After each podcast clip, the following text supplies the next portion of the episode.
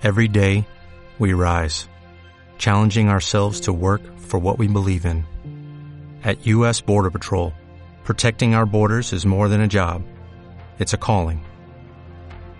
Agents answer the call, working together to keep our country and communities safe. If you're ready for a new mission, join U.S. Border Patrol and go beyond. Learn more at cbp.gov/careers. Estás escuchando Buscadores de Respuestas Autismo TEA. Un matrimonio con una hija con autismo o TEA, trastorno del espectro autista, te explica a través de audios y en un lenguaje claro y sencillo sus vivencias y experiencias.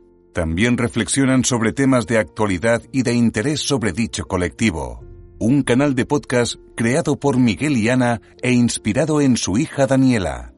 Puedes visitar su página web y disfrutar de los episodios desde cualquier dispositivo y accediendo a la plataforma de podcast que prefieras. Encontrarás el enlace al final de la descripción de este episodio. Allí te explicamos todo acerca del canal y cuál es nuestro objetivo.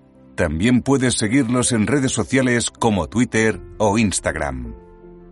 Te damos la bienvenida a un nuevo episodio del canal. Empezamos. Hola buscadores, hoy os traemos un tema de máxima actualidad y un tanto polémico. Hablaremos sobre el posible cierre de los colegios de educación especial.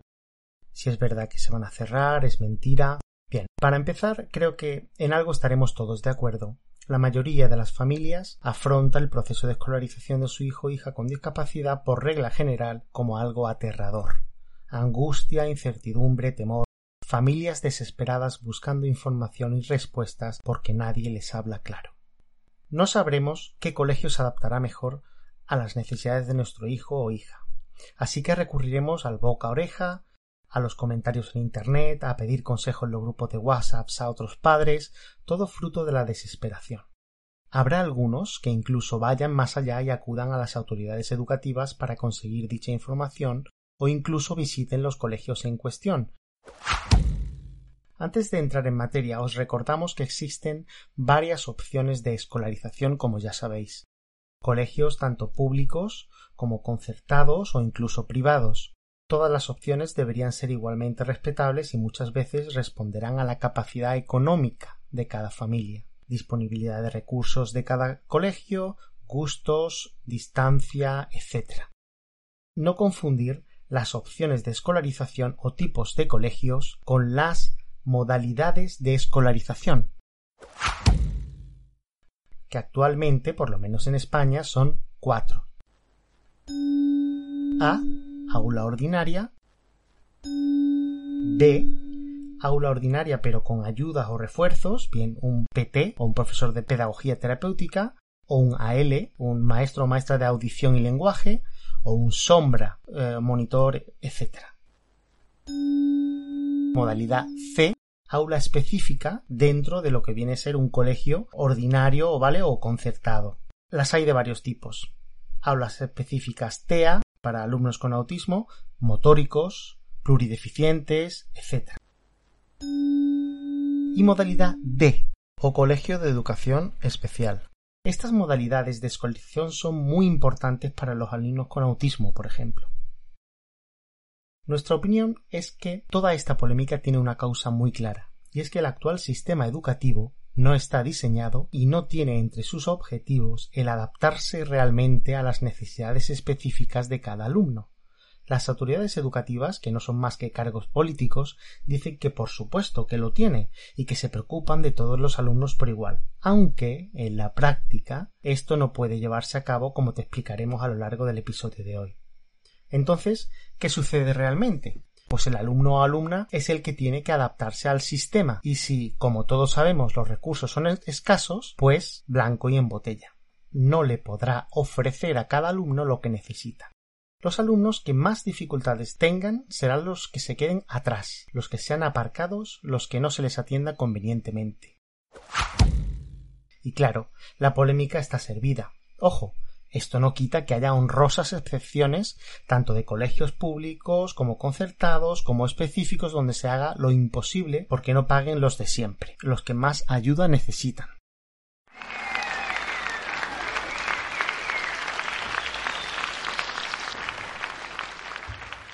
Supuestamente los alumnos con necesidades educativas especiales tienen una serie de derechos que sistemáticamente se ven vulnerados por este sistema, que al mismo tiempo debe garantizarlos y está obligado a atenderlos. Una auténtica locura, vamos. Y entonces nos encontramos ante esta polémica con tres posturas. Dos con argumentos irreconciliables y una postura conciliadora. Cada una de estas posturas recibe el apoyo de distintas entidades nacionales, ONGs, asociaciones, plataformas, personajes públicos, etc. Las posturas enfrentadas serían estas tres. Los que apoyan de forma incondicional la inclusión en centros ordinarios no puede haber modalidades educativas discriminadoras o segregadoras como serían las modalidades C y D, que hemos comentado antes. Las escuelas deben ser espacios donde se garanticen los derechos de todas las personas y si la sociedad es diversa, pues esa diversidad debe verse también reflejada en su alumnado, por ejemplo. Por otro lado, están los partidarios de los colegios de educación especial, cansados de un sistema educativo que les ha fallado a sus hijos y que han padecido y sufrido en ellos, en los colegios eh, de educación especial, han encontrado tanto los recursos como el personal especializado que sus hijos necesitan. Aquí hay que diferenciar entre los públicos, muy pocos, los concertados, casi todos, y los privados, los menos.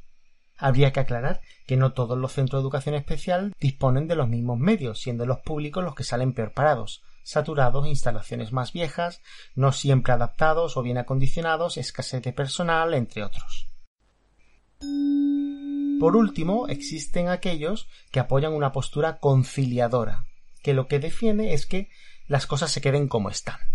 Es decir, la opción de la educación inclusiva está bien para el que la quiera, pero aquellos padres y madres que consideren que sus hijos ya están bien atendidos en los colegios de educación especial, pues que deben tener esa opción también, libre elección. Aunque una cosa es cierta, parece ser, según argumentan los partidarios de esta opción, que las patologías de una parte del alumnado con necesidades especiales haría incompatible la opción inclusiva porque supondría un infierno para ellos porque necesitarían un entorno mucho más controlado, predecible y tranquilo para no elevar sus niveles de estrés hasta el punto de, de que agrave sus respectivas patologías preexistentes. De hecho, argumentan que en algunos países ya se ha aprobado ese sistema educativo único y ha sido un fracaso y al final han tenido que dar marcha atrás. Entendemos que para que la inclusión funcione de verdad sería necesario invertir muchísimo dinero en, educación, más allá de que se haga un parche. Además, habría que valorar si España es un país que se caracteriza por invertir mucho en educación o más bien todo lo contrario. La respuesta ya la sabemos todos, desgraciadamente, pues algo similar ha ocurrido con la sanidad. Ambas, educación y sanidad, se ven como un gasto en lugar de una inversión a futuro que dará un beneficio tremendo. Lanzar mensajes que nos dividan en la lucha por los derechos de los alumnos con diversidad es algo ya habitual y lo vemos continuamente. Y si no, ya lo hacemos las familias, enfrentándonos entre nosotros y adoptando posturas extremistas y totalmente irreconciliables. Esto se ve diariamente en redes sociales, por ejemplo. La razón, pues es ya muy antigua. Divide y vencerás. ¿Por qué? Pues porque las necesidades de cada uno de nuestros hijos o cada alumno con necesidades educativas especiales es distinta dependiendo de su edad, de su afectación o de su patología o enfermedad. En ambos casos necesitarán recursos diferentes, tanto materiales, material de intervención específico, que suele ser caro, salas de fisioterapia, piscina, sala de estimulación sensorial, como personales, psicólogos, monitores, enfermeras, médicos, logopedas, fisioterapeutas, PTs o profesores de pedagogía terapéutica, maestras de traducción y lenguaje o ALs, y la polémica está servida porque en el fondo la inmensa mayoría solo quiere lo mejor para su hijo o hija y el resto pues que se las apañe cada uno. Por lo general ni existe unidad, ni empatía, ni nada de nada. Y sobre todo existen muchos intereses que muchas veces no están del todo claros. De esto se acusa especialmente a los centros concertados o privados, pues son los, o eso dicen, los que tienen mejores recursos, servicios, instalaciones, etcétera, en comparación con los públicos, que están saturados, con instalaciones más viejas y no adaptadas, necesitados de inversión y demás personal. También se dice de los centros concertados que si se les eliminara el concierto, pues muchos no serían viables y tendrían que cerrar pero al mismo tiempo, al no haber suficientes centros públicos, pues siguen siendo necesarios y por tanto indispensables. Intereses hay muchos y de toda índole. ¿Qué sucede entonces? Pues que no es tan sencillo como parece. Muchos dicen que ante todo España debe cumplir con los compromisos y leyes en materia de educación a los que se ha comprometido, por ejemplo, con Europa, y que lleva incumpliendo durante años. Y si algo es ilegal o está infringiendo la ley, pues puede ser amonestado varias veces, como ya ha ocurrido de hecho, y finalmente multado. En resumen, el sistema educativo no puede discriminar ni vulnerar repetidamente los derechos de los alumnos con necesidades educativas especiales, por ejemplo. ¿Qué hacen las autoridades entonces? Pues tramitan una ley que mejore la atención a este alumnado para cumplir con la ley europea, no lo olvidemos, y cuándo lo hacen? Pues antes del confinamiento, pero ahora la han impulsado de nuevo estando todos confinados, encerrados en casa y sin capacidad de respuesta. Algunos dicen que esto es sospechoso. ¿Y cómo lo hacen? Pues le cambian el nombre a estos centros para que sean o pasen a ser centros de referencia y apoyo para los colegios ordinarios, o mejor dicho, los mismos centros educativos pero con un nombre distinto. Algunos malpensados dicen que lo que realmente quiere hacer el Estado es asfixiar a dichos centros económicamente restándoles recursos y derivando al alumnado a los centros ordinarios, hasta que dichos colegios eh, de educación especial sean inviables y terminen desapareciendo. Mientras tanto, se fomentarían las opciones combinadas o asistencia unos días a estos eh, nuevos centros de referencia y otros días a los centros o colegios ordinarios, para convertir a los nuevos centros en un modelo de inclusión y voilà, solucionado. Bueno, bueno, eh, no tan rápido. ¿Qué sucederá ahora? pensaréis. Pues si antes se carecía de medios o recursos, ahora después de una pandemia y de lo que parece una crisis mundial y hasta casi una quiebra técnica de España, de nuestro país, ¿Entendéis que los padres y madres que tienen a sus hijos en centros de educación especial no se crean nada de esta solución, no? Significa que todos los centros ordinarios van a disponer de los recursos materiales y personales que existían en los colegios de educación especial, lo que multiplicaría el gasto en dichos recursos considerablemente. Por supuesto, las autoridades y el gobierno se han apresurado a decir que para nada se van a cerrar los colegios de educación especial, que ahora, recordad, pasarán a llamarse de otra forma. Dejamos a vuestro criterio si los políticos en general cumplen con sus promesas o no. Cada uno tendrá su opinión y el tiempo dirá si esto es cierto. ¿Y quién y cómo se decide a qué modalidad educativa se, le, se asigna cada alumno con necesidades especiales? Pues esto lo hace el personal especializado del equipo de orientación de Consejería de Educación de cada zona o localidad, que realiza unos informes que resumiendo mucho y simplificando podemos decir que se trataría del DNI educativo de nuestro hijo o hija con necesidades educativas especiales. Estos informes serían el dictamen de escolarización donde figurará como conclusión la modalidad educativa asignada a nuestro hijo y el informe psicopedagógico, que servirá a su vez para terminar de confeccionar el dictamen de escolarización. De ambos puedes pedir copia como padre o madre, aunque del segundo igual te ponen pegas al ser un documento interno del centro educativo. Recuerda pedir copia siempre por escrito en secretaría y por registro de entrada, es decir, presentas petición o escrito por duplicado solicitándole que te sellen tu copia con sello del colegio y fecha, muy importante ya tienes tu justificante para futuras reclamaciones por si no te lo quisieran dar, por ejemplo. También te sirve dicho documento para el tema de plazos de respuesta. Pero seguimos, que nos desviamos del tema. Debido a la falta de recursos que hemos comentado, muchísimos alumnos han terminado en una modalidad C o D, esto es por supuesto imperdonable, además de injusto, puesto que se les condena de por vida por lo que comentábamos. El sistema no se adapta a ellos y son aparcados, segregados, discriminados. Esta situación imaginamos se intentará corregir ahora. De hecho, si os fijáis, ya aparece en los nuevos dictámenes de escolarización, aparece la modalidad educativa de tu hijo y verás que pone modalidad C barra D. Y así no se pillan los dedos y puedes estar a caballo entre ambas modalidades si fuera necesario. Interesante, ¿no? ¿Qué sucede ahora en los colegios? Pues que la inmensa mayoría de los alumnos con discapacidad se encontrarían incrustados o insertados en nuestro sistema educativo. Pero realmente esto no puede llamársele inclusión. No se encontrarían, por tanto, bien atendidos, puesto que son excluidos del sistema educativo y no titulan o no podrán recibir un título por haber cursado sus estudios y por tanto podrán encontrar un trabajo más adelante y obtener esa autonomía que deseamos para ellos. Tampoco la especialización del profesorado es obligatoria ni exigible en los centros educativos, por lo que es realmente una lotería el dar con buenos profesionales o colegios implicados pues serán la excepción.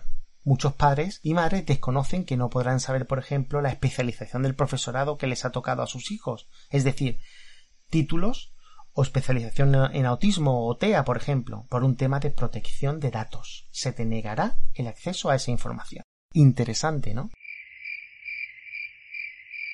Se presupone ese conocimiento y especialización y punto, aunque dichos docentes carecen de dicha formación porque los planes docentes con los que se formaron no la incluían en su época, ni hoy tampoco lo hacen. Tan solo unas pocas horas dedicadas al autismo, al TEA, por ejemplo, y punto. Así estos docentes tienen que preocuparse de buscar esa especialización por su cuenta. Y quizás os preguntaréis ¿cómo hemos llegado a este punto con la ONU, también conocida como Organización de Naciones Unidas, que es la que nos quiere multar por incumplimiento de los compromisos a los que nos hemos comprometido como país? Pues bien, tenemos que remontarnos a 2006 que es cuando se crea en el entorno de la ONU la Convención de los Derechos de las Personas con Discapacidad, donde se reafirma que todas las personas, independientemente de su discapacidad, deben participar plena y efectivamente en la sociedad, en igualdad de condiciones que el resto. A principios de 2007 España la firma y a finales de ese mismo año la vuelve a ratificar. Es decir, confirma su intención de cumplir con su compromiso Seis años más tarde, en 2013, la ONU emite un informe realizado a petición del Consejo de Derechos Humanos sobre la educación inclusiva en el que exponen las dificultades y estrategias encontradas para crear un sistema educativo que permita hacer efectivo el derecho universal a la educación, incluidas las personas con discapacidad, como parte de la sociedad. Un año más tarde, en 2014, el Consejo de Derechos Humanos vuelve a dar un tirón de oreja a los Estados miembros entre ellos España, recordando el compromiso de cumplimiento de la Convención de los Derechos de las Personas con Discapacidad e insta a realizar las acciones oportunas para no vulnerar sus derechos. Dos años más tarde, en 2016, el Comité de los Derechos de las Personas con Discapacidad, ante el reiterado incumplimiento, publica un documento en el que se definen, concretan y explican de forma detallada las obligaciones de los Estados miembros una hoja de ruta que establece lo que tienen que hacer y cómo deben hacerlo para que podamos disfrutar de una educación en la que todos tengamos lugar, sin discriminar a nadie. En resumen, España ignora todas las advertencias europeas hasta que finalmente se produce una primera denuncia por parte de una entidad española y que tras una investigación concluye con el duro informe de la ONU que hemos comentado anteriormente en el que básicamente se dice que España vulnera sistemáticamente los derechos de las personas con discapacidad a través de su sistema educativo. Recuerda que solo han pasado 13 años desde que España se comprometió en 2007 a cumplir el contenido de la Convención sobre los Derechos de las Personas con Discapacidad. 13 años.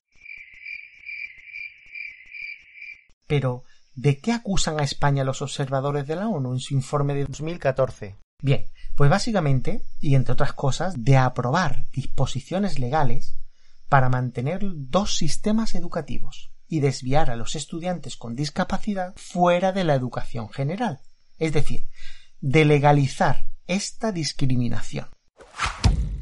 Es más, acusan a España de crear un sistema educativo paralelo para aquellos estudiantes con discapacidad que no encajan en el sistema educativo tradicional y de las nefastas consecuencias que esto tiene a nivel escolar, de, de empleo futuro, de vida, muchos abocados a residencias. También acusan a España de que no existen mecanismos independientes que detecten estos problemas y que cuando un alumno con discapacidad queda fuera del sistema educativo, pues ya permanece fuera de él, como si estuviera desahuciado. Este informe habría sido la causa por la que ahora nos encontramos con esta polémica y que deprisa y corriendo se intenta subsanar sobre lo que estaría sucediendo eh, en los centros de educación especial y con cuyas reformas pretendemos cumplir la ley europea para que no nos multen. Recordad, han pasado ya 13 años. Pues nada, espero que esto os dé que pensar sobre nuestra realidad, sobre la realidad de España y del trato que recibe el colectivo con discapacidad en nuestro sistema educativo y de si éste cumple la ley o no y de si España ha cumplido lo que se comprometió a cumplir hace 13 años y si debe hacerlo o no. Esto es todo por hoy. Si te ha gustado este episodio, no olvides darle al me gusta y suscribirte al canal. Síguenos también en Twitter e Instagram o a través de cualquiera de las principales plataformas de podcast que también encontrarás en nuestra web. No olvides seguir enviándonos a nuestro email tus dudas, sugerencias, comentarios constructivos y temas que te gustaría tratásemos en próximos episodios. Mil gracias por apoyarnos, por apoyar al colectivo con autismo y por dar difusión al canal Buscadores de Respuestas Autismo TEA. Te esperamos en el próximo episodio. Fuerza y ánimo.